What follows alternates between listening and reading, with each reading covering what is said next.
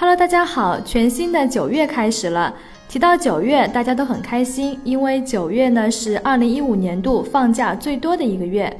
据说，如果好好做好调休，中秋连着国庆，最多呢可以拼出十六天的长假。长假来了，购物和旅游的高峰也来了，信用卡使用的次数变多，出现盗刷的概率也就大大增加。那么，怎么才能预防信用卡被盗刷呢？我们今天就一起来聊一下这个话题。首先，信用卡防盗刷呢，应该从设置密码开始。信用卡交易呢，可以分为凭密码交易和签字交易两种形式。相比之下呢，使用密码进行的交易方式更加安全，盗刷的难度比较大。但是也要注意，不要设置生日、身份证号码、家庭电话等过于简单的密码。另外呢，我们在境外消费的时候，即便你的信用卡设定了消费密码，但还是可以仅凭签字就交易的。所以呢，为了保障卡片的安全，我们在境外消费的时候，千万不要把自己签名的签购单或者是其他的凭证随意的丢弃，以免不法分子有机可乘。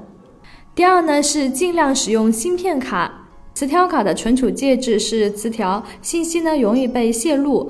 相比较而言呢，IC 卡是以金属芯片作为存储介质的，可以存储密钥、数字证书、指纹等信息，比较难被复制，在安全性方面呢优于磁条卡。第三呢是要保管好后三码，后三码呢是一串卡片背后的末三位数字，是经过发卡银行的编码规则和加密算法生成的。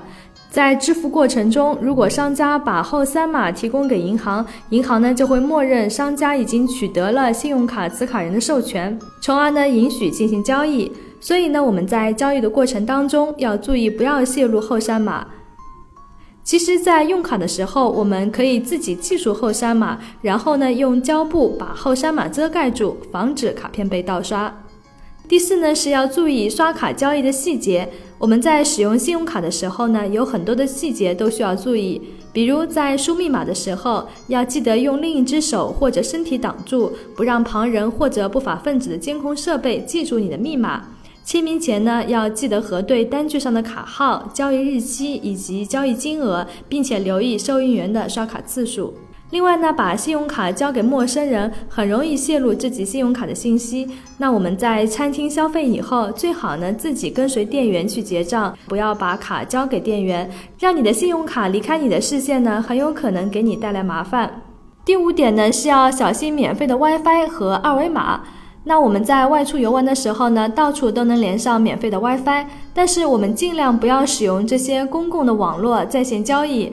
在网吧、酒店上网的时候呢，尽量不要登录支付网站，因为使用公共网络支付的盗刷风险呢是非常高的。如果遇到一些来路不明的 WiFi 呢，就更应该警惕，不能随便登录。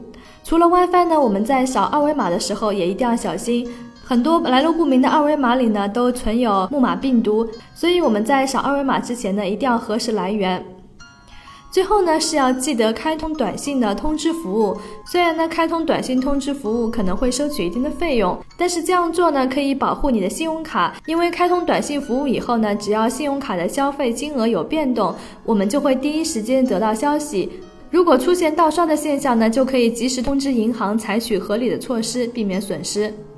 我们刚才提到了这些呢，都是比较常见的信用卡防盗刷的技巧。其实总结起来，就是在用卡的过程当中，一定要小心谨慎，保管好自己的卡片，不要离开视线，注意自己的个人信息不要透露。